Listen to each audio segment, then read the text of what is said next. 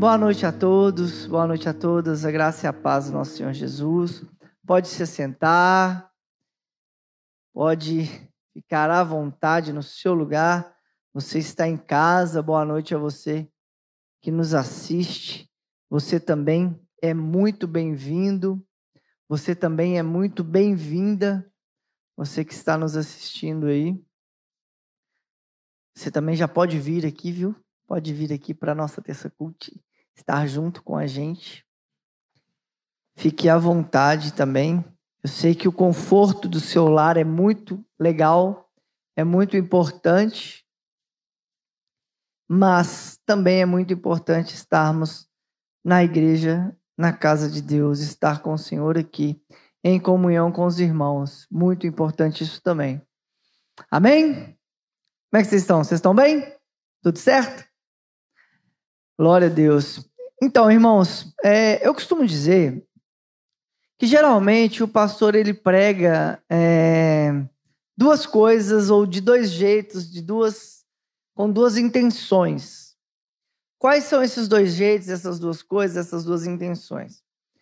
É, o pastor ele geralmente ele prega sobre algo que está, sabe, batendo no coração dele, que está falando forte ao coração que está assim, pulsando, e ele precisa botar para fora porque ele quer que as pessoas aprendam, que ele quer que as pessoas tenham discernimento disso, como um dia ele teve. E a segunda, a segunda possibilidade, é óbvio que eu não estou sendo exaustivo aqui nas possibilidades de pregação, mas eu estou só colocando duas, é porque às vezes a gente ouve coisas, a gente ouve as pessoas falando sobre coisas, e a gente acha importante também comentar essas coisas que ouvimos. E foi nessa segunda perspectiva, por exemplo, que eu trouxe o título dessa mensagem, né? Que a gente, né, vocês receberam aí, vocês viram no Instagram, viram em algum lugar ou receberam aí nos grupos de WhatsApp, que é estamos no século 21. E nós precisamos ir à igreja? Devemos ir à igreja? Para que nós vamos à igreja? Faz sentido vir à igreja? Faz sentido estar aqui é, 11 horas da noite? Qual o sentido tem nisso? É, eu, eu acredito sim que essa, que essa pergunta é uma pergunta legítima, é uma pergunta honesta. É, às vezes ela é uma pergunta de alguém que se frustrou, de alguém que sofreu algum tipo de angústia em relação à igreja, de alguém que teve algum tipo de decepção com a igreja. Então, é, eu sempre penso que é muito importante nós ouvirmos as perguntas honestas para que nós consigamos dar respostas bíblicas para ela, porque são questionamentos honestos. É, às vezes as pessoas, por algum motivo, por vários motivos diferentes, elas tiveram problemas e elas estão fazendo perguntas. Será que faz sentido mesmo? Por que, que eu tenho que ir na igreja? Por que, que eu tenho que ir no templo? Por que, que eu não posso ficar só numa célula? Por que, que eu não posso só servir ali? Por que, que eu não posso só comprar uma cesta básica e, sei lá, entregar para a caridade? Eu acho que essas perguntas são muito honestas e a gente precisa pensar sobre elas. E é sobre isso que eu queria conversar hoje. Por quê? Será que eu devo vir na igreja? Por que eu devo ir na igreja? Faz sentido ir na igreja hoje, né? Século 21, muita coisa. Eu não, eu não posso ficar em casa igual estão tantos irmãos nos assistindo em casa. Será que eu não posso ficar só assistindo o culto de casa? Pelo YouTube, pela televisão? Será que não? E por que, que eu quero conversar com, sobre isso, irmãos? Por quê? Tem o nosso querido filósofo alemão lá, Nietzsche, viveu ali por volta de 1800, 1900, que ele vai fazer uma negação muito forte, que ela reverbera hoje de várias formas. Ele vai dizer lá que Deus morreu. Deus morreu.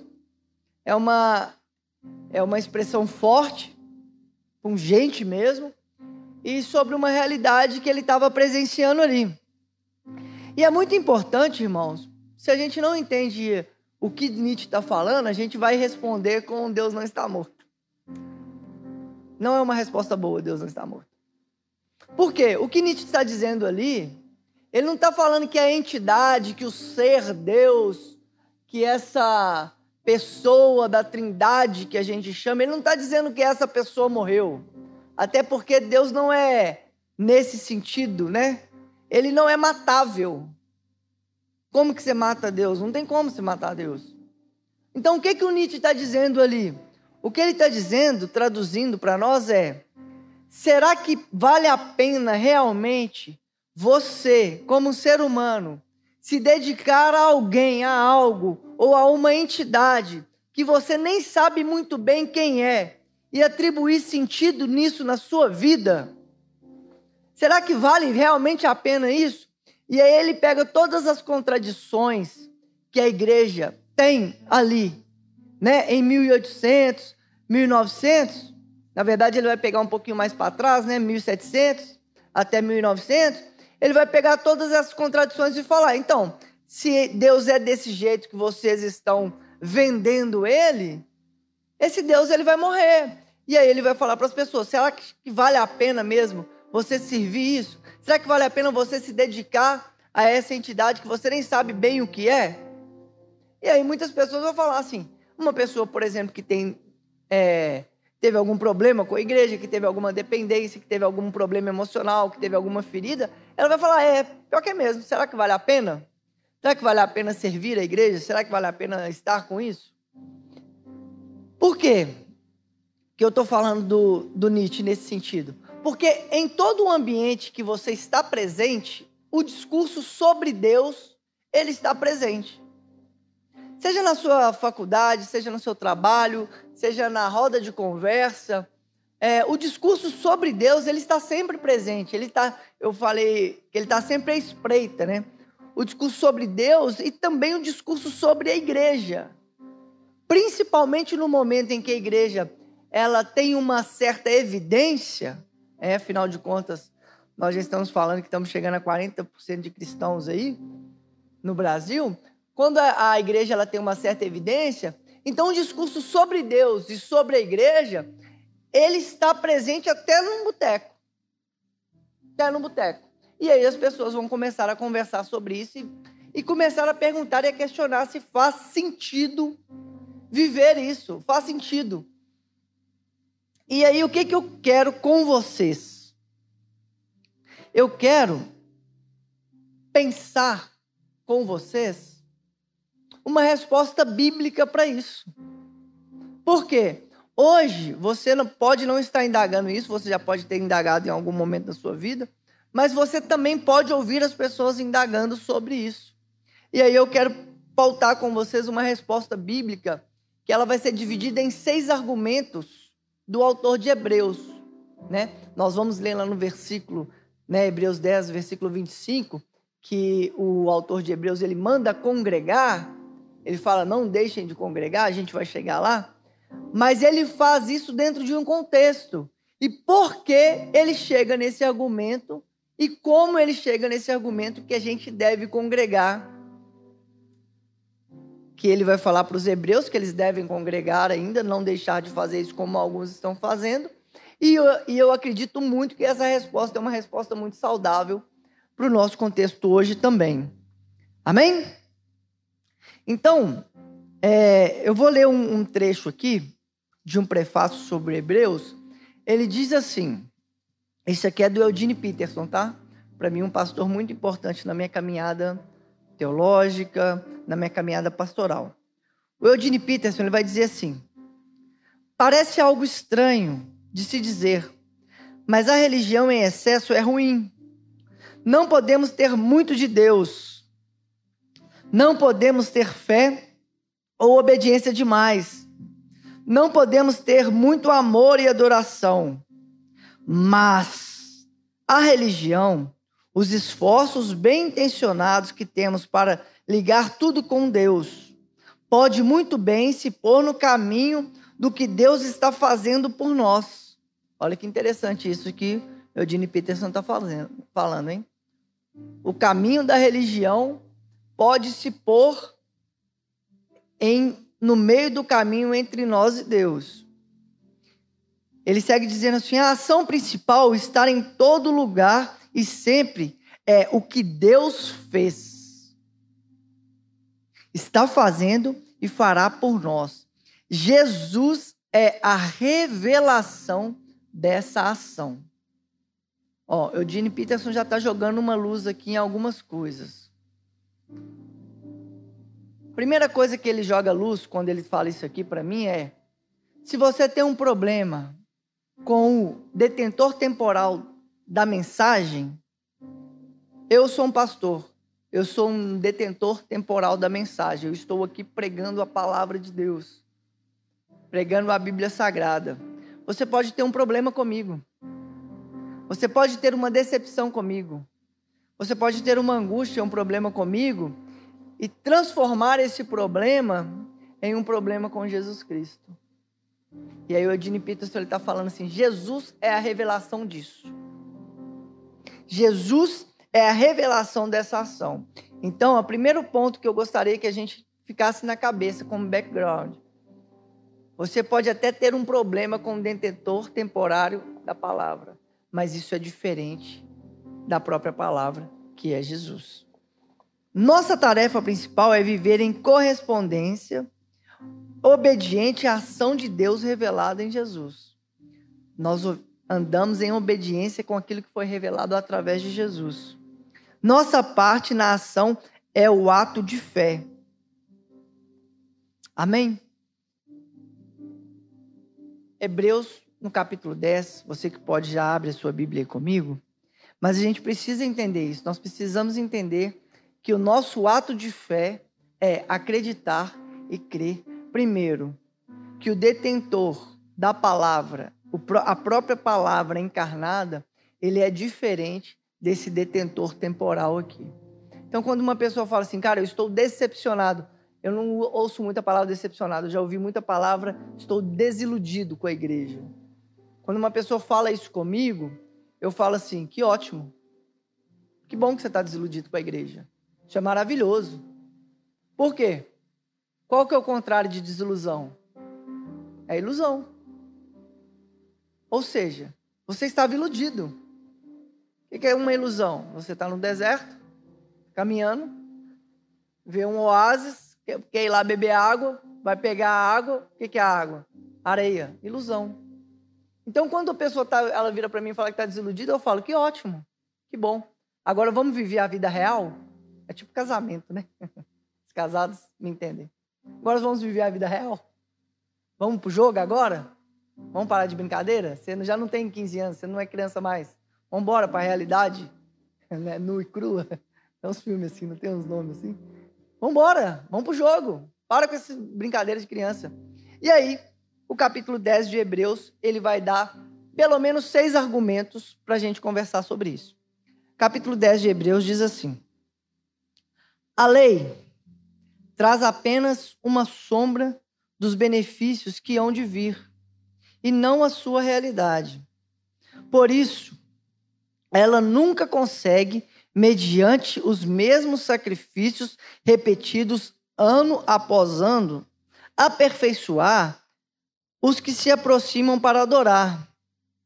Se pudesse fazê-lo, não deixariam de ser oferecidos, pois os adoradores têm sido purificados uma vez por todas, não mais se existiriam culpados pelos pecados. O que, que o autor de Romanos ele está dizendo aqui para a gente de forma muito simples e muito clara? O que, que ele vai dizer? Se a lei fosse suficiente e se esses sacrifícios fossem suficientes para limpar os seus pecados, você continuaria fazendo, mas eles não são, vocês não entenderam isso até hoje. E aí a gente vai começar a entrar na pergunta: cara, eu devo ir na igreja hoje ainda? Faz sentido ir na igreja? Eu ouvi essa pergunta, por isso que eu estou falando sobre isso. E aí eu pergunto também: o que é ir na igreja para você? O que é ir na igreja? Que, que você diz? É sentar aqui no banco e ficar me ouvindo falar? Porque se isso for ir à igreja para você, eu te falo assim, mano, você deve arrumar uma coisa melhor para você fazer. Não é possível. 11 horas da noite, barbudo, feio, falando, você tem coisa melhor para fazer, eu tenho certeza. Se é isso que é ir na igreja, se é isso que é ser igreja para você, com certeza você vai arrumar uma coisa melhor. Esse sacrifício que você está fazendo aí não serve mesmo não. E você vai ficar frustrado com ele. Por quê? Porque você vai ter que fazer semana após semana para que você exime a sua culpa de alguma coisa que você está fazendo. A gente, né? Pastor conhece pastor, conhece, tem muitos amigos. Tem uma igreja aqui, que eu não posso falar absolutamente nada, senão vocês vão saber qual que é. Mas assim, que ela é uma igreja emergente, assim, na, em Belo Horizonte. E aí uma, um amigo meu falou assim, cara, é legal, a igreja está enchendo, mas é isso. As pessoas, elas vão para UDS, vão para o chalezinho, e depois vão para lá no final de semana chorar. Falei, é por isso que eles cantam só worship. é isso. Coloca a luz, faz as pessoas chorar, elas estão com a culpa do pecado de ter ido no chalezinho na UDS, ter ido para as boates tudo, e aí vai lá chorar no final de semana. Vocês pescaram a igreja, né? Mas é isso mesmo. Eu falei, falei, mano, é isso. É isso que a galera está fazendo.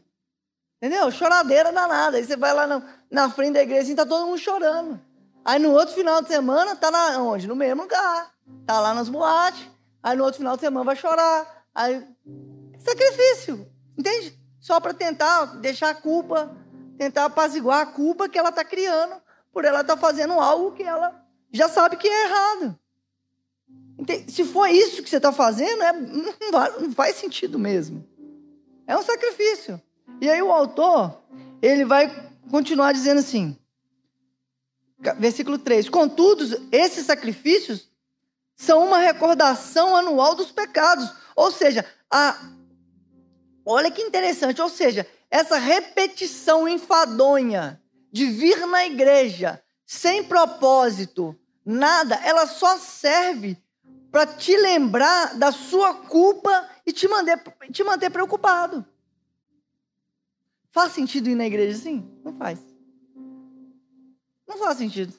Se o, se o cerne para você ir na igreja é repetir sacrifícios constantes, para que você se lembre da sua culpa e fique pedindo perdão sistematicamente, não faz o menor sentido. E aí, o que, que acontece? O próprio autor de Hebreus, ele, no capítulo 4, ele vai dizer: Pois é impossível o que, que o sangue de touros, bodes, tire pecados. Pois quando Cristo veio ao mundo, disse: Isso aqui, irmãos, é o Salmo 40, que o autor de Hebreus está citando aqui, tá? É, Sacrifício e oferta não quiseste, mas um corpo me preparastes. De holocausto e ofertas pelo pecado não te agradastes. Então disse: Aqui estou, o livro está escrito ao meu respeito. Vim fazer a vontade de Deus. Então, irmãos, lá no Salmo 40, no versículo que o, autor de Hebreus está citando aqui, no versículo 6 e 8, Deus já está falando assim, irmãos, eu não estou preocupado com esse sacrifício. Eu estou te falando sem nome de Jesus, irmãos. Nós estamos aqui, vocês estão aqui, vocês sabem que tem poucas pessoas aqui. Se for um sacrifício para você estar aqui, irmãos, para com isso. Para de vir. Não vem. Agora, se você quer se transformar em igreja, se você quer criar amizades espirituais, se você quer fazer amigos, se você quer ter comunhão, se você quer de dois em dois, de três em três, fazer com que isso seja percebido, opa, tem problema nenhum com quantidade. Entende? A gente precisa mudar a lógica. A gente precisa mudar a lógica de funcionamento. Por quê? É muito interessante, irmãos. Por quê? Porque para os hebreus, para o povo hebreu, irmãos, a lógica do sacrifício, ela não é simplesmente uma lógica para purificação de pecados. Não é só por causa disso que os hebreus eles estão fazendo esses sacrifícios e eles fazem. Não é só por causa disso. Tem isso, mas não é só por causa disso. Mas o que nós estamos dizendo aqui? Eles estão no mundo politeísta. Então, esse povo, a, o sacrifício que eles fazem ao único Deus, porque qual que é a contribuição, né, do, do Israel, do povo de Deus, né, da cultura hebraica, ali na nesse contexto do Antigo Testamento. É, existe uma briga de deuses, existe um politeísmo. O que eles estão dizendo é: só existe um Deus. que é o que a gente agrega na cultura. Nós somos monoteístas. Não, todos esses deuses aí não existem. É isso que eles propõem, é isso que é a proposta do povo hebreu. E o que, que é o, o cerne disso? Para eles, o sacrifício tem a ver com identidade. Tem a ver com identidade. Então, quando o autor de Hebreus ele está falando assim, para de fazer esse sacrifício, você está vendo onde que está mexendo? Está mexendo num problema gigante. E aí, quais são os três argumentos que o autor de Hebreus, né? O que, que ele está dizendo de forma simples é: o sangue de Jesus tornou supérfluo qualquer outro tipo de sacrifício. É o que o autor de Hebreus está dizendo aqui, basicamente, né? Do Hebreus capítulo 10, do 1 ao 12, o que ele está dizendo basicamente é isso. Mas por causa de três argumentos. Quais são esses três argumentos? O sacrifício de Jesus é superior porque não precisa ser repetido anualmente. Que a gente vai ver lá no capítulo 10, versículo 2 e 3. Ele está falando assim: o sacrifício de Jesus já foi. Vocês não precisam. Não vai ser repetido. Não. Vocês tiram essa lógica sacrificial de vocês. Parem com essa lógica de fazer as coisas para sacrifício. Por quê? Porque Jesus já fez. Jesus resolveu esse problema. Se a sua lógica é, é essa do sacrifício, você vai sair frustrado, decepcionado, e, eh, e as expectativas que você criar a partir de um agente temporal da mensagem, ou seja, a expectativa que você criar com o pastor, a expectativa que você criar com a Igreja Batista Getsemane, a expectativa que você criar com o ministério que você serve, ela vai ser frustrada. Por quê? Porque ela vai ser uma uma sucessão de repetições de sacrifício que você está fazendo. Aí você vai falar assim, uma hora, ninguém reconhece o sacrifício que eu estou fazendo. É isso. Aí, com certeza, isso vai acontecer, viu? Porque a gente tem muita capacidade de desapontar as pessoas. Então, esse é o primeiro argumento do autor de Hebreus. O segundo argumento é: o sacrifício é superior porque ele limpa todos os pecados. Versículo 10 e 4. Então ele está falando assim, cara, o, o, sacrifício, vocês não precisam fazer esse, esse, tipo de sacrifício. Por quê? Porque o sacrifício de Jesus já limpou todos os pecados. E o terceiro argumento, que está no versículo 11 e 12, é: é superior porque ele é eterno e elimina os pecados para sempre. Então, esses pequenos sacrifícios que você faz não conseguem ser sacrifícios eternos. Jesus já fez isso. Descansa descansa. E aí, irmãos, se a gente continuar lendo a partir do versículo 13, o autor de Hebreus ele continua dizendo assim: Daí em diante, ele está esperando que seus inimigos sejam colocados como estrado dos seus pés, porque por meio de um único sacrifício, ele aperfeiçoou para sempre o que estão sendo santificados. O Espírito Santo também nos testifica a este respeito. E ele diz: Isso aqui, a partir do versículo 16, é uma citação de Jeremias. Ele está citando o livro de Jeremias, no capítulo 31, versículo 33. Essa é a aliança que farei com eles, depois daqueles dias, diz o Senhor. Porei as minhas leis no seu coração e escreverei em sua mente e acrescenta: Dos teus pecados e iniquidade não me lembrarei mais. Onde esses pecados foram perdoados, não há mais necessidade de sacrifício por eles. Irmãos, a verdade é que se você ler a Bíblia de Hebreus, capítulo 10, do versículo 1 até o 18, você pode muito bem virar e falar assim, cara, é verdade, entendi, eu não preciso ir na igreja mesmo, não. Eu já entendi que tudo foi feito. Eu entendi que tudo aconteceu, que Jesus pagou os pecados por mim, já fez tudo. E, cara, eu vou viver a minha vida com paz, justiça, igualdade, fazer o que eu tenho que fazer, da onde eu quiser fazer. Até da internet, né? Vocês ficam aí na internet aí, assistindo a gente. Vem pra igreja. Vem pra igreja, sou. É... Se você ler até aqui, até o versículo 18, você pode pensar isso. E é o que muita gente faz, tá? E aí, o próprio autor de Hebreus, ele vai começar o versículo 19 fazendo o que ele chama de apelo à perseverança. Por que, que é interessante, irmãos? É importante a gente ler a Bíblia com calma e estudar a Bíblia Sagrada. Por quê? Porque o que o autor de Hebreus está fazendo aqui é arrumar a casinha para te pegar no contrapé mesmo, viu? Ele te deu três argumentos aqui. E agora ele vai te responder. Eu separei quatro argumentos aqui, mas tem mais. Mas eu separei quatro argumentos que ele responde esses argumentos que ele levantou até o, até o versículo 18. Seguindo o mesmo esquema de argumentos anteriores, né? Quais são esses argumentos? Eles estão alicerçados no quê? Nessas razões de superioridade do sacrifício de Cristo. Qual que é o alicerce, a base argumentativa do autor de Hebreus? O sacrifício de Cristo é maior do que qualquer sacrifício. Essa é a base argumentativa do autor de Hebreus. Não há nenhum sacrifício que seja comparado ao sacrifício de Cristo. Posto isso, deixando isso claro com os argumentos, o que, que ele vai começar a dizer? Versículo 19. Portanto, irmãos, temos plena confiança para entrar no santuário. Ele começa a elaborar o argumento.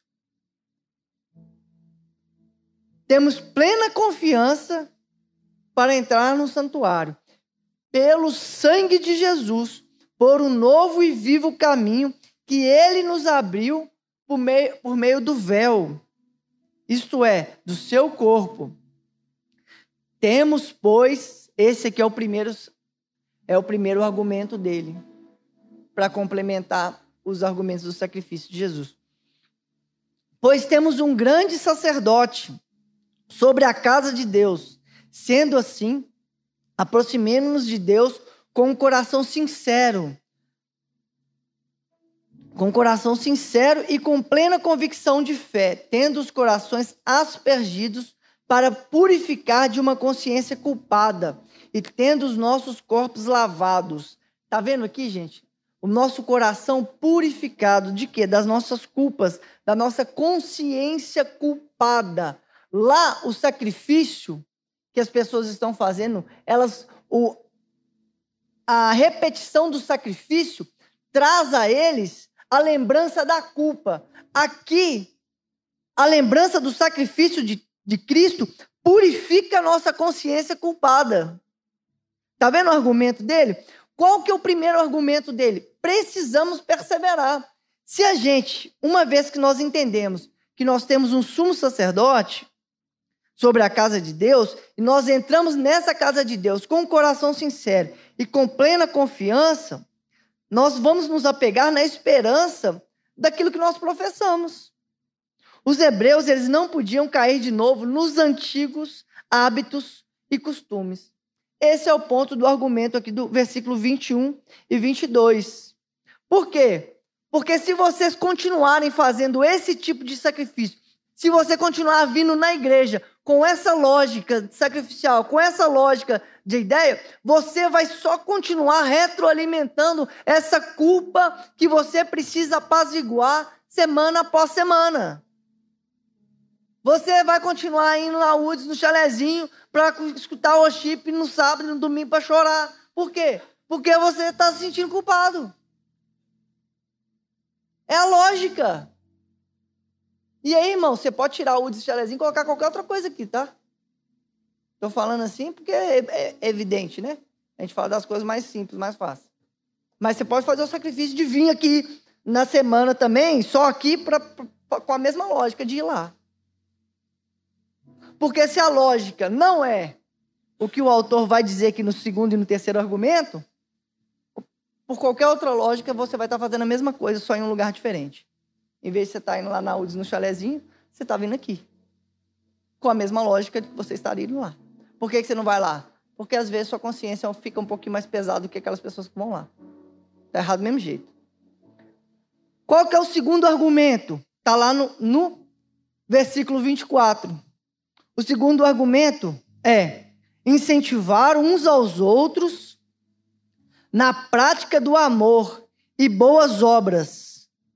A linguagem de sacrifício pode nos levar a esquecer o porquê da nova aliança.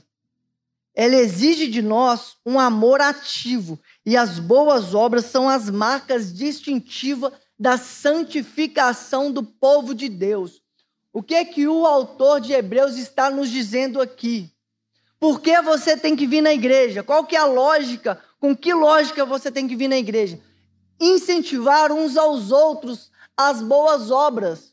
Por quê? Porque as boas obras, elas são as evidências daquilo que já aconteceu na sua vida. As boas obras, elas são as marcas distintivas, é aquilo que te distingue, é aquilo que te constitui, é daquilo que você é. Elas são as marcas. As boas obras são as marcas daquilo que você é. Então você vai na igreja, você precisa ir na igreja por causa disso. Porque você precisa incentivar os outros nessas na na que o, o autor está dizendo aqui, né, no versículo 24, e consideremos uns aos outros para incentivarmos ao amor e às boas obras. Se você não vir para a igreja com essa lógica de ser um incentivador das pessoas, fazer com que as pessoas melhorem. Eu, cara, assim, eu conheci a Edila lá no acampamento, né? Carnaval. Não conhecia a Edila, não. Já conheci o Diego. Não conhecia a Edila, não. A Edila cantou lá, fez uma apresentação lá, ganhou. Eu votei nela com todos os, os 10 que eu podia votar. E a Edila estava cantando aqui agora. A Edila canta nas regiões celestiais, né, gente? Só ela que canta onde que ela canta. Canta, ela está cantando lá, no céu, irmão. Não dá para cantar, não, irmão. Soprano, bafando, sei lá o que ela tá fazendo. Sei o que ela tá fazendo, não. Foi ruim essa piada, né? Mas sei se ela tá soprando, não. Não sei.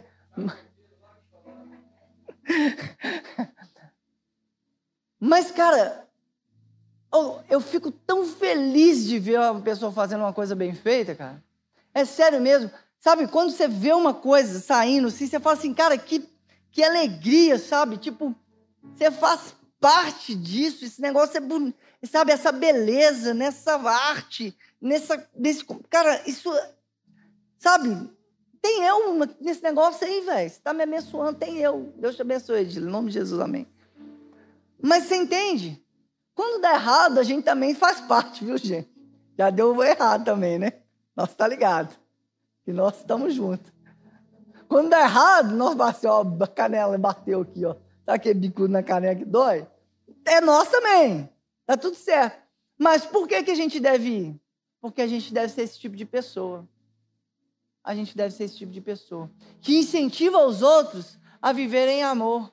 Que incentiva os outros a realizar as boas obras, que são as evidências desse povo santificado pelo sacrifício de Jesus.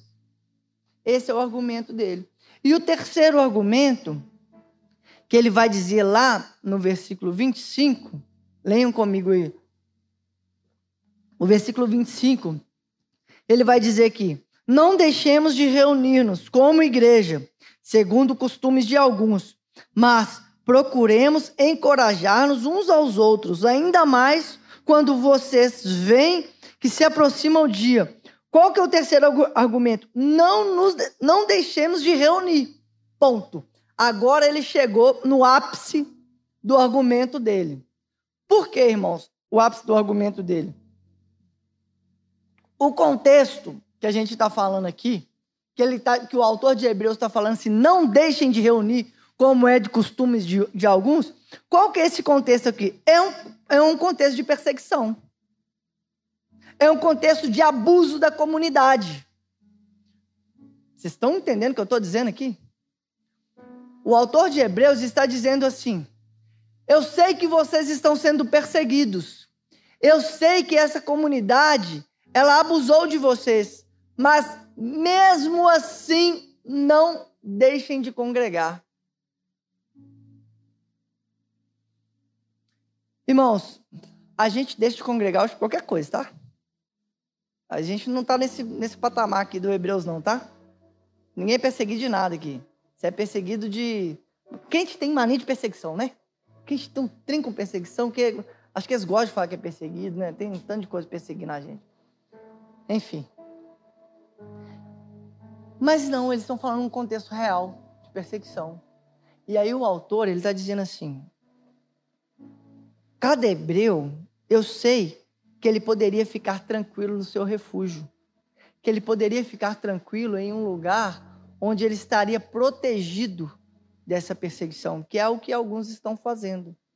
E o autor está dizendo assim: não deixem de congregar. Sabe por quê, irmãos? Porque ele sabe que todo cristão ele necessita de encorajamento mútuo. Gente, isso precisa ficar claro na nossa vida. Dá vontade de falar um cada um. Não existe cristianismo individual, individualista.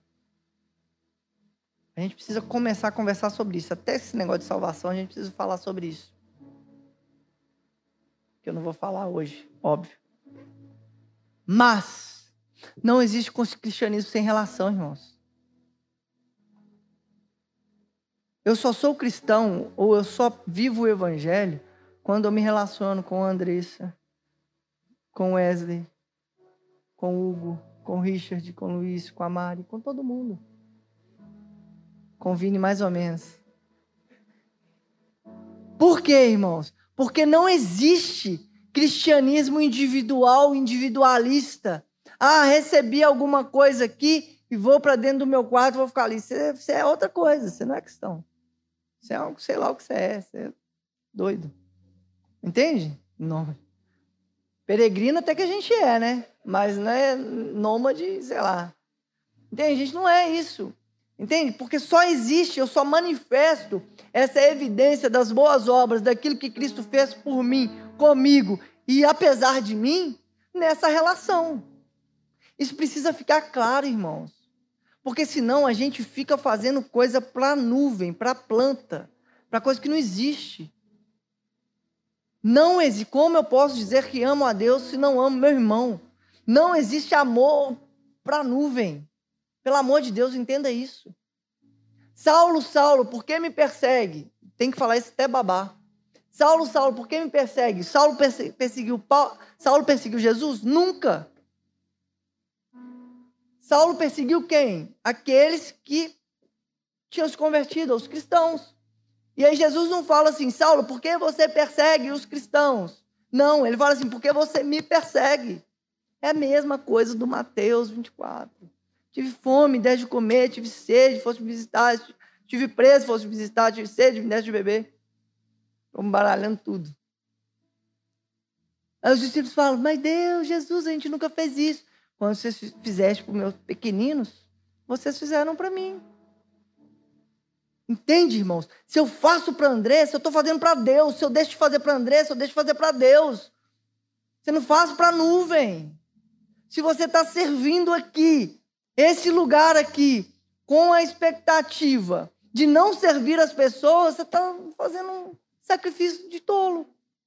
Você vai ficar nessa, nesse, sabe, nesse loop para sempre.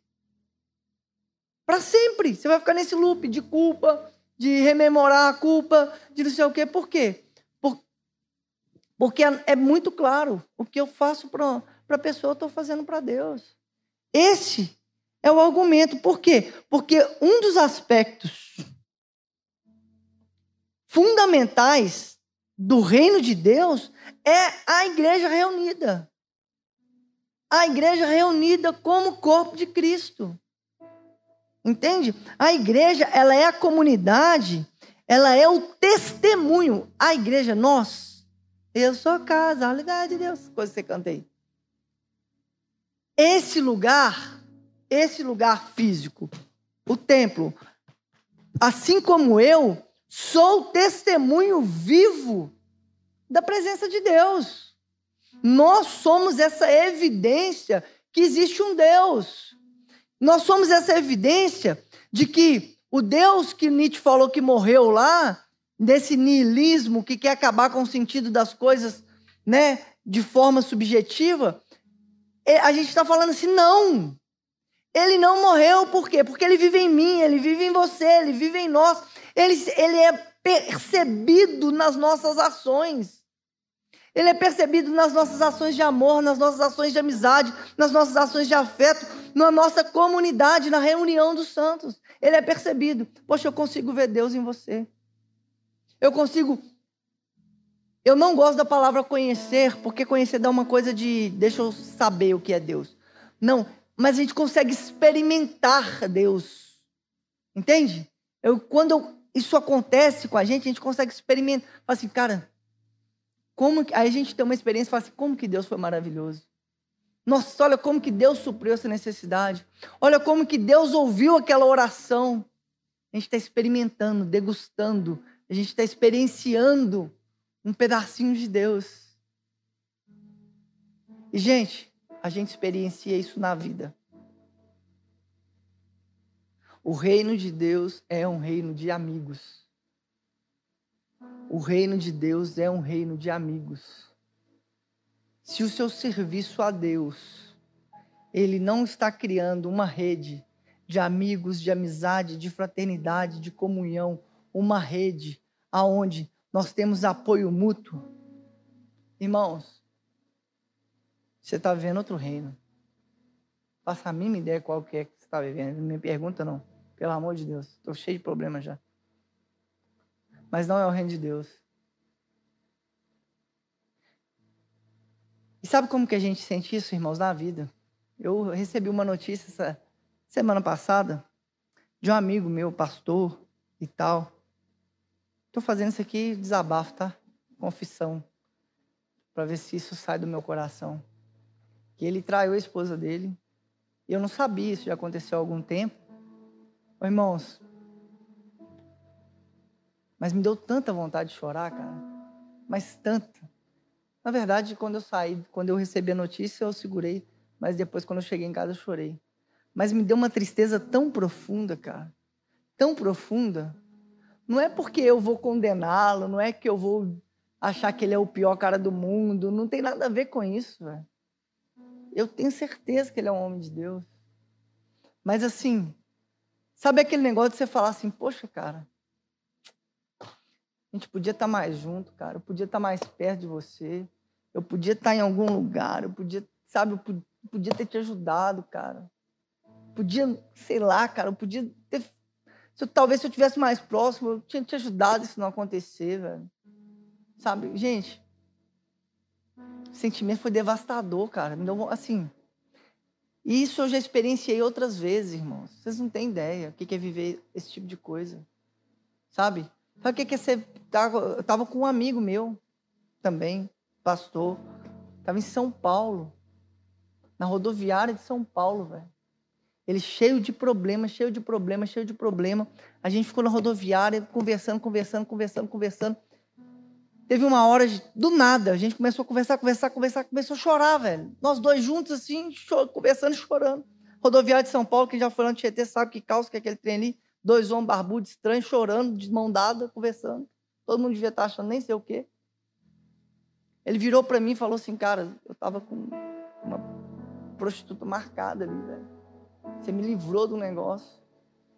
Falei assim, tava nem fazendo ideia.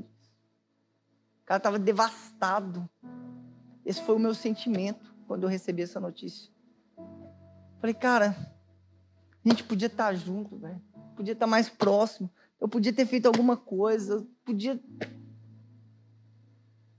Esse sentimento de cuidado, esse sentimento de amizade, Gente, as pessoas estão se matando do nosso lado, a gente não está vendo. A gente só recebe a notícia no WhatsApp, ó, fulano suicidou, fulano sei o quê. Eu vou parar nesse argumento, nem vou falar o resto não, que eu voltei a ficar triste de novo. Lembrei. Nem estava no script esse negócio. Mas eu lembrei e fiquei triste. O quarto argumento que você vê aí, depois você lê na sua casa, vai a partir do versículo 26 até o 34, que é a advertência ao perigo da apostasia. Lê lá se tiver curiosidade, o Espírito vai falar com você. Mas a última advertência que o autor de Hebreus dá, ela vai do versículo 26 ao versículo 34, e é uma advertência ao perigo da apostasia. Então, irmãos, a gente já vai orar. Quando uma pessoa me pergunta, cara, será que faz sentido no século 21 a gente estar tá na igreja hoje? A gente ir à igreja hoje. Eu pergunto para ele: o que é ir na igreja para você? Não sei, deixa, me deixa saber o que é ir à igreja para você. Porque se for ir à igreja para você é construir relações de amizades, de fraternidade, relações que vão ser um bálsamo em momentos difíceis, eu falo assim, irmãos, não há nada melhor do que ir à igreja. Não há nada melhor. Se eu estou na igreja é porque eu acredito na igreja até hoje. Agora, se a sua relação de ir na igreja é continuar fazendo sacrifícios para livrar a sua culpa das suas mazelas, você vai entrar num buraco negro, num limbo que você não vai sair nunca. Por quê? Porque o sacrifício de Jesus, a vida de Jesus, é o exemplo que a gente tem que seguir. E ele não levou a vida dele de forma esmazelada. Não era esse final, não, tá? Mudou tudo. Que esse cara, quem me conhece, sabe. Já preguei essa mensagem. Ai, que trem ruim que eu fiz lembrar esse negócio. Fiquei triste, irmãos. Acabou comigo, velho. Pensa num cara que ficou destruído esse final de semana, foi eu. Destruído, destruído, destruído. Tô me recompondo ainda para conversar com o cara. Mas é isso, irmãos. E na igreja, no século 21, faz sentido? Total sentido. Se for para construir esses lugares de amizade, de afeto, de ajuda mútua, que é o que Cristo nos ensina.